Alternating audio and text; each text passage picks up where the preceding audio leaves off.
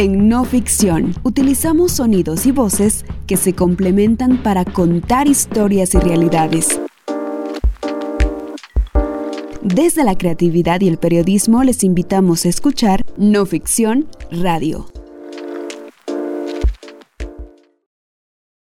Humpot manchoq tan chonchabe, dija nusiki humpa chontzig chide avanma. Manchoq dija nuqeteja kush. Humpot manchoq tayarupitz, dija numalalej ruakush. Humpot manchoq tayarukich, dija nukat nuponeja chakul. Ella es Neuma Coy, una poeta cachiquel, quien nos recita su poema titulado Perraj Taxipanik, que en español es Lienzos de herencia. En él nos dice, un huipil no te habla, te recita al alma. Un huipil no te cubre, te abraza el corazón. Un huipil no te mancha, te tatúa la piel. Neuma Coy también es tejedora y ha dedicado en sus versos y escritos su sentir hacia una de las prendas de vestir más importantes de la indumentaria maya, el huipil. Soy Elsa Amanda Chiquito y en este nuevo episodio de podcast de No Ficción les contamos cómo esta prenda que utilizan mujeres de distintas identidades mayas en los 22 departamentos del país. Ha tenido que enfrentarse a procesos de cambio, pero no solo a los cambios sobre el clima, colores, nuevos diseños, sino también a la apropiación e industrialización de estos diseños han sido las tejedoras las principales defensoras y guardianas de este conocimiento ancestral.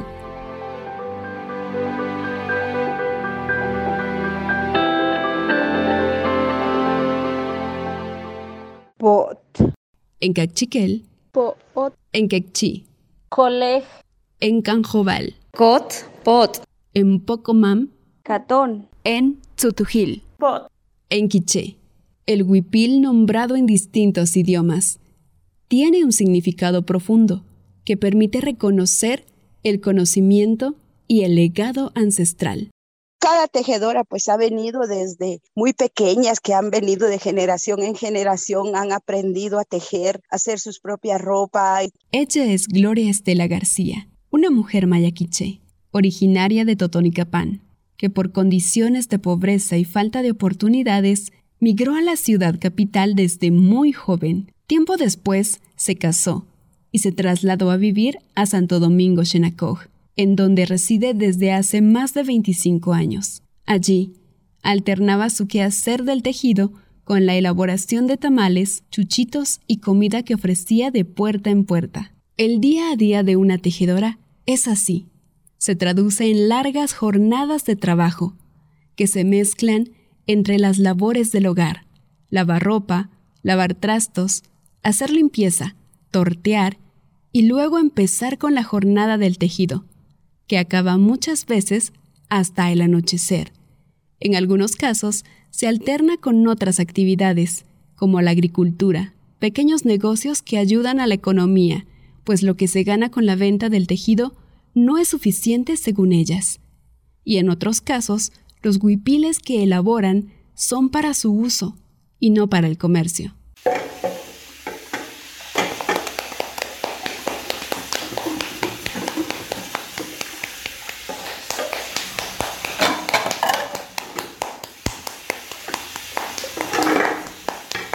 ¿Cómo hace una tejedora el día a día? Día a día trabaja su tejido, pero actualmente no se utiliza para un trabajo formal porque no tiene cuenta. El huipil, valorándole el tiempo que se elabora, no pagaría a la gente. Saldrían en un promedio de 3 mil a 4 mil quetzales cada huipil. Entonces se está vendiendo aquí en 1500 y se está ganando como de 9 a 11 quetzales por día por tejerlo durante dos a tres meses dependiendo el tipo de huipil que se haga.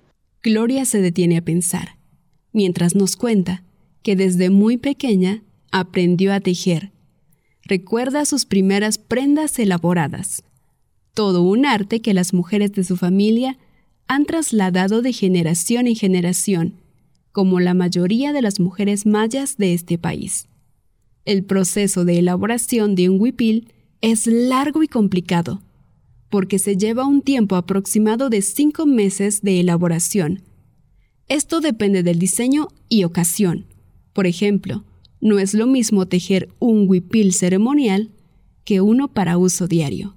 En Santo Domingo Xenacoj se le llaman chequén a los palos los que ayudan a tensar el urdimbre y, y, el urdimbre es donde va el conteo, va la matemática porque ahí se va contando 20 por 20 hasta llegar a la medida que uno necesita del huipil. Son sistemas que hemos llevado desde antes. Entonces, jun a, jun kutun, jun, jun a, es una cuarta, no se habla de pulgadas, sino que solo de cuartas. Y el tiempo también que ha variado, si hay mucho calor se usa delgado, si hay frío se usa grueso. Y luego está el corazón del tejido, a la hora de urdir se deja el corazón de tejido, se le pone el, el palo gordo o ruchacaj. Ese palo es el que sostiene el corazón juntas con el kirsch, que es el que mantiene la cruz o el corazón del tejido. Cuando ya está hecho todo eso del urdimbre, cuando se le pone el choco, es una pita que se le pone para que el tejido pueda tejerse, pueda bajar y subir el corazón con el chocollo, el cáñamo le dicen algunos. Es un hilo muy resistente que se utiliza con un palo de del chocollo y ese es el que se agarra al levantar o al bajar el corazón.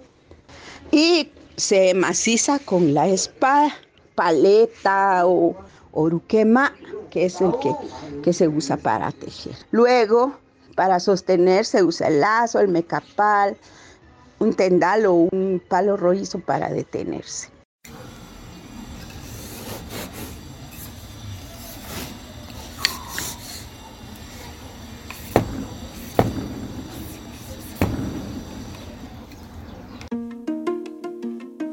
La elaboración de un huipil va más allá de diseñarlo.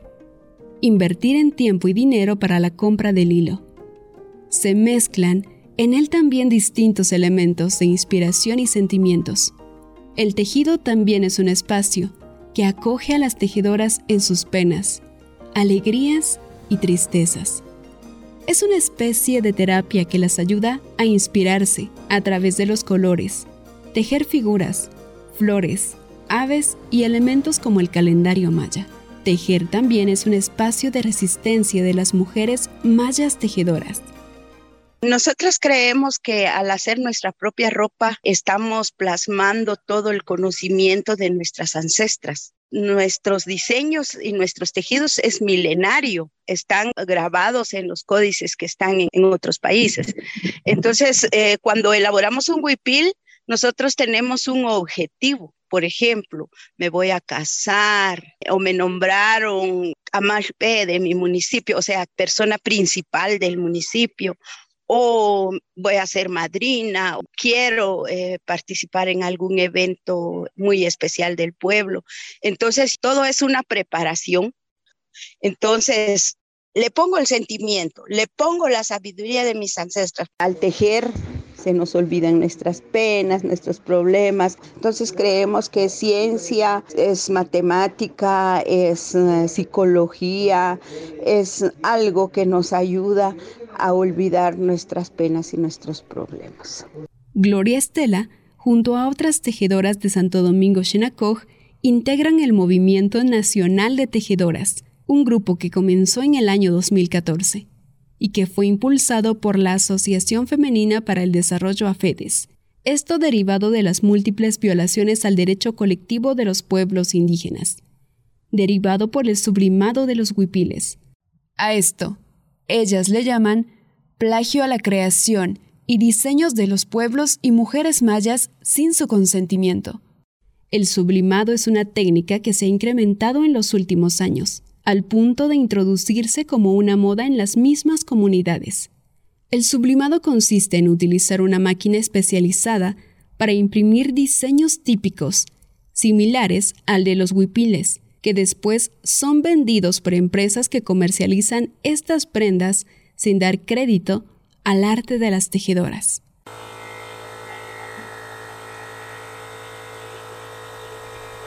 Aquí un audio de una de las empresas distribuidoras de maquinaria en Guatemala, que se promocionan a través de videos en distintas plataformas para mostrar la elaboración de estas prendas. Voy a comenzar de lleno, En lo que es este eh, en vivo del tejido típico sublimable, aunque en vez de típico es un tejido realmente 100% tejido manita, ¿verdad? Con ciertas fibras especiales que les van a servir a ustedes para poder realizar y ofrecerle a sus clientes eh, materiales típicos como los huipiles, como eh, los cortes típicos, las fajas, cualquier cosa que ustedes quieran ver, lo van a poder realizar.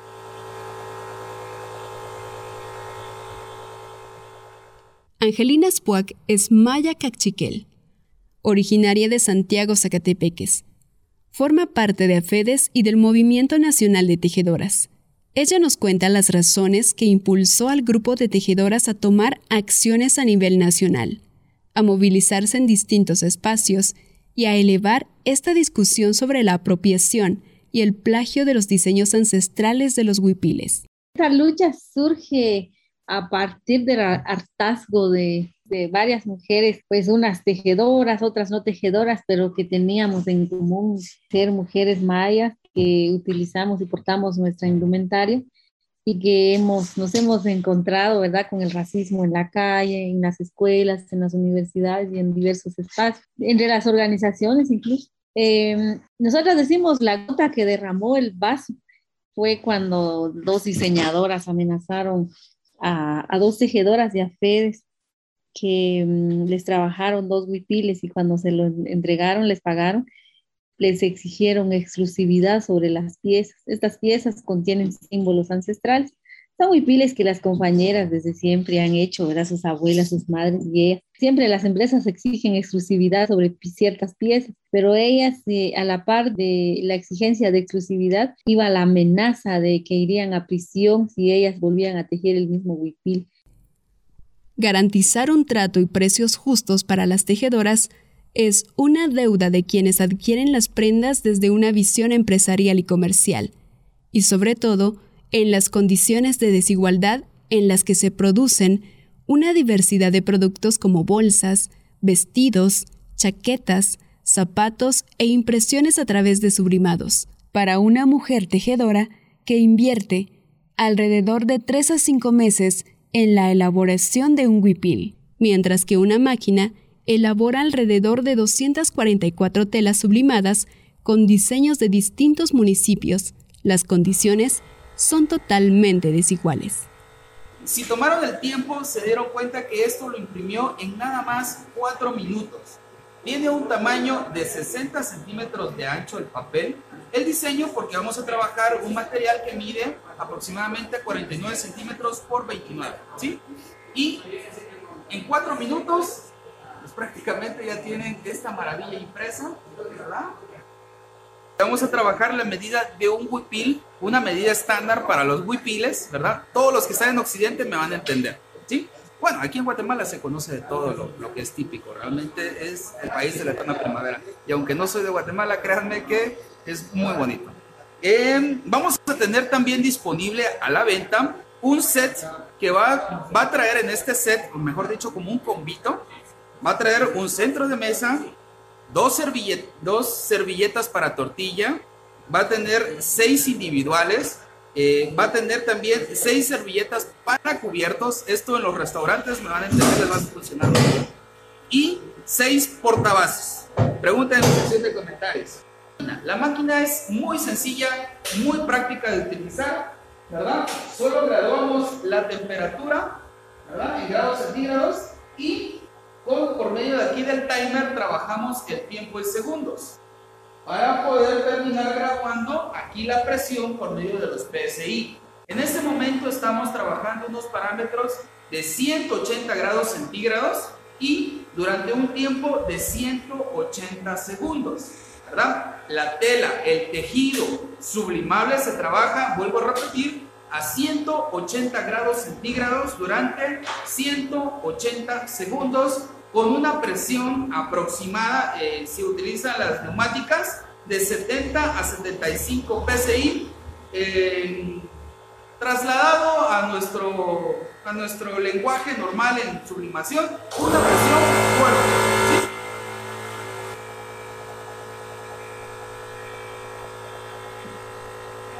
Para Gloria y Angelina, la producción de estas prendas impresas trae graves consecuencias para la economía de las tejedoras, para la preservación de la indumentaria y el tejido, también para la salud y medio ambiente. Muchas de estas prendas con sublimación son de uso casi desechables, que terminan en vertederos de basura. En cuanto a la salud, esta puede afectar debido a que la tela poliéster en la que se realiza la sublimación está hecha a través de materias de petróleo. Este sublimado nos ha traído, nosotros le decimos desgracia, porque muchas tejedoras ya no, ya no están tejiendo y, las niñas pues están yendo a trabajar en maquilas y ya, ya, no, ya no quieren tejer porque ya no es rentable. Nunca es lo mismo porque la tela es muy sencilla y además es plagio, es pintura que copia y pega en, la, en, esa tela. Y eso es lo que están vendiendo en los mercados. Lamentablemente es difícil parar, están copiando los diseños de todos los pueblos, ahora sí ningún pueblo se salva. Y como que es una cosa que está de moda porque hay gente que tiene dinero para comprarse un huipil original, que hay huipiles originales de 100, de 150, 200 para arriba. Entonces, bien, podemos comprarnos un huipil bonito, ¿verdad? Sencillo, pero, pero puede ser más económico. Entonces, no se trata de la cuestión económica, sino de la gente que piensa que va a ser su colección. Tiene todas las colecciones de San Antonio Aguascalientes, de San Pedro, de Chacualpa, con puro sublimado. Lo malo es que están llevando estas, estas telas a vender en los mercados las cinco lavadas de estas telas eh, se pone feas y están parando en los barrancos. La gente los está tirando. No es como nuestros huipiles, que nadie tira un su huipil, aunque sea viejito, no lo tira. Tenemos mucho amor, mucho cariño y sabemos lo que vale. Entonces, esto también está contaminando el ambiente.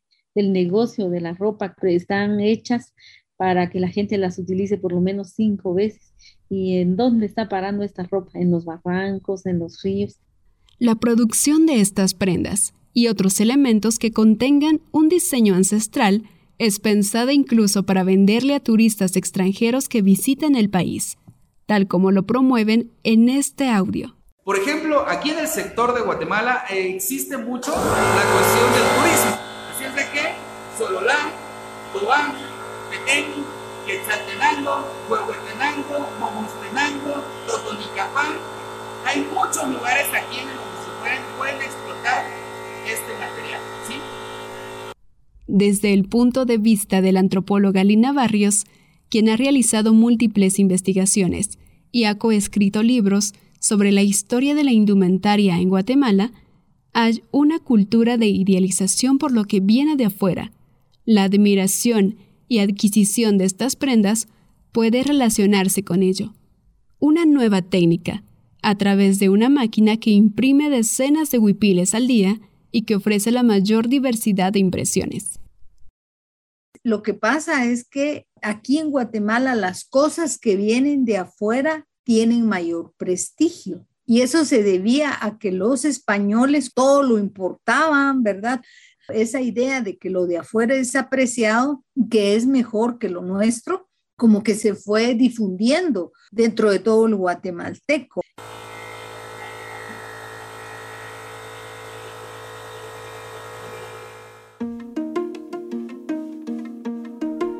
Si hay algo que tienen en común estas guardianas de los saberes del tejido, es que el huipil también tiene un corazón.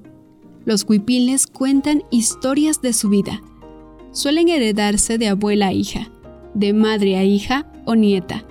El huipil tiene un sentido político e histórico, que no se reemplaza con técnicas y maquinarias de innovación. Lina Barrios, quien también es parte de una mesa técnica que está elaborando una propuesta de ley que pretende regular el uso y explotación de los textiles mayas en Guatemala, nos habla de los elementos políticos e históricos para las mujeres y pueblos mayas. En el caso de la cultura maya, esta vestimenta está llena de símbolos que reflejan la cosmovisión maya, que nos habla cómo el pensamiento maya entiende la naturaleza, cómo se relaciona con ella. Y esto es parte de la identidad de las mujeres indígenas. La identidad no solo se forma de un nombre y un apellido, se forma también por la indumentaria. Por ejemplo, en Sunil está el diseño, aquí hay una rayita, hay un diseño vertical que dependiendo del color se dice a qué familia pertenece uno. Entonces, por eso es la identidad, se refleja la cosmovisión, el mundo, todo. Entonces, políticamente es como si, si se le quite el huipil, es como que si se le quitase el nombre a una persona. Las ofertas y ventas de prendas que imitan el textil en diseños sublimados son recientes, son maquinarias de importación o ensambladas en Guatemala. La principal característica es ofertar al menor precio. Claro, teniendo en cuenta el nivel de producción al día. Para muchas personas es una salida por la falta de economía. ¿Pero es esto realmente cierto? ¿Qué utilizaban las mujeres mayas en la antigüedad? Teniendo en cuenta que las condiciones de las mujeres mayas históricamente, siempre han sido las mismas. Conversamos con Melesia Hutsui y Delfina Hutsui. Ellas son madre e hija, originarias de Zumpango, Zacatepeques. Melesia es conocida en todo el municipio por elaborar y portar la indumentaria tradicional desde siempre. A los ocho años, inició con su labor de bordar los huipiles tradicionales. Es una de las impulsadoras más reconocidas del tejido y bordado en Zumpango. A sus 95 años, ha perdido la audición y la visión. Sin embargo, pidió que sea su hija Delfina que nos compartiera parte de la historia y el legado que ella ha realizado. Ella empezó a bordar a los ocho años. Su abuelita y su mamá le empezaron a enseñar y ella ya teniendo ocho años le ayudaba a la abuela, a su mamá, para entregar los, los huipiles y cortes para la cofradía de San Agustín. De ahí ella empezó a bordar y a bordar. Y hasta todavía el año pasado terminó un huipil. Ella me contaba pues de que en ese tiempo no le hacían bordado al huipil, solo era la tela blanca, entonces solo cosían al hombro con una camiseta. Con el tiempo, a medida que va creciendo la, la niña, ya le ponen un adorno pequeño. Ya con el tiempo, ya una señorita ya va usando completo el dibujo. Nosotros pensamos en la naturaleza cómo es de alegre, ver las flores. Entonces nosotros empezamos a bordar los huipiles. Ya, ya cambiaba, ya después se le ponían las escobas, que es la limpieza de la casa, pues. Entonces, y le decía yo los volcancitos que tiene. Y el volcán le decimos Shkanur. Y como va en medio de las flores como arco, es el altibajo de la vida. Cuando uno está bien, cuando uno está mal. La randa significa los cuatro puntos cardinales que tiene esa cruz. Pero a medida que va creciendo la niña, lleva la randa, pero poco a poco va dando vuelta. El ciclo de la vida, pues, de que uno termina ahí, es la edad. Nuestro vestuario tarda más el bordado y todo, no es como comprar un sublimado que es barato y medio lo cose y se lo pone. Para las poblaciones mayas, incluso hay un ciclo, una temporalidad para utilizar la indumentaria. como en el caso de Zumpango, que permite a las mujeres de diferentes edades aumentar el bordado en sus huipiles. Delfina cuenta sobre la convicción y el amor con el que su madre ha portado la indumentaria. Lo de ella es que nunca quiso cambiarse el vestuario, pues, porque decía, mis papás me dieron este, mi, vestuario, yo no debo de cambiar, porque hubo una vez una de las sobrinas, pues, me dijo, abuela, ¿por qué no te cambias y te pones eh, corte de esos que están saliendo ahora? Porque es más fácil solo de comprar medio coserlo, mientras la morga no hay que bordarla, pues. Dijo, no, esto me han dejado mis papás y yo no debo cambiar. Entonces desde ese tiempo ella nunca ha cambiado. Ella siempre pone sus huipiles blancos, su corte y el, el tocoyal. Los años han transcurrido para Melesia. Su resistencia en la conservación de la indumentaria tradicional permanece y que se traduce en el reconocimiento que ha tenido en la comunidad. En marzo del 2021, pintores de la comunidad plasmaron a través de un mural en la Casa de la Cultura el rostro de Melesia como reconocimiento a su legado. En 2018, el grupo artístico de barriletes gigantes, Gorrión Chupaflor, también homenajeó a Melesia con uno de sus barriletes. Arte, como reconocimiento a otro arte. Tengo 95 y me llamo Melesia Josuy Burrión. La mera, mero los trajes de nosotros, porque es el que lo han dejado nuestros abuelos. Así como hay temporadas y ocasiones para usar un huipil, también hay huipiles para cada evento, que no siempre se pueden utilizar porque implica una mayor inversión, un momento especial o incluso una responsabilidad en la comunidad. Por eso generalizar que todos los huipiles tienen un alto costo y que son imposibles de comprar no son del todo ciertas. Los huipiles ceremoniales, de fiesta y de diario, son una clasificación para poder encontrar huipiles de distintos precios. Por lo general, los huipiles de uso diario son los de precios más accesibles, ya que podemos encontrar un huipil sin bordado o con algún diseño especial, como lo indican las tejedoras. Un huipil liso, desde 175 quetzales, que dura alrededor de 5 años o más. El dilema es utilizar un diseño que es tendencia, pero elaborado desde una máquina, o utilizar un diseño realizado desde la mano de las tejedoras. ¿Qué es lo que pesa más? la economía ante el conocimiento ancestral?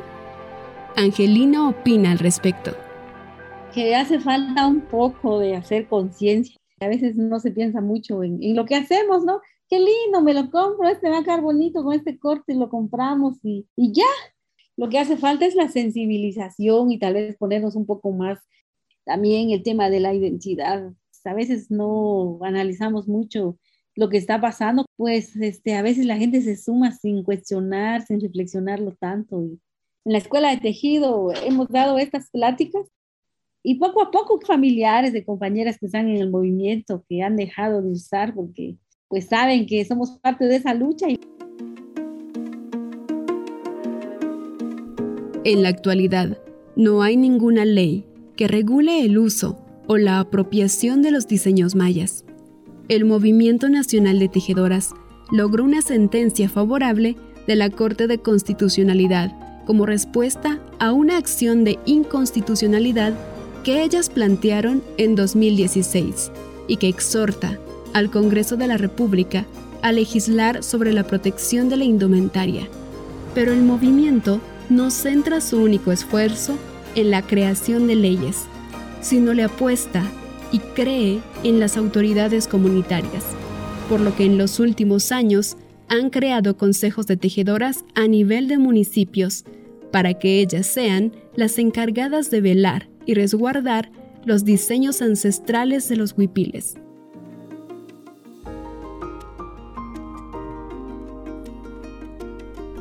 Voces en la traducción de idiomas mayas.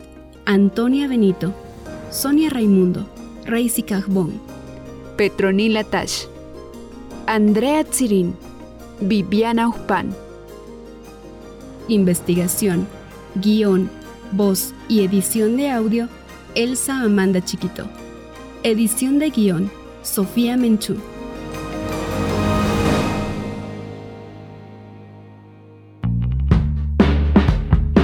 Gracias por acompañarnos en este recorrido auditivo, en donde una vez más conocimos historias, realidades y propuestas en voces de las y los protagonistas en sus territorios.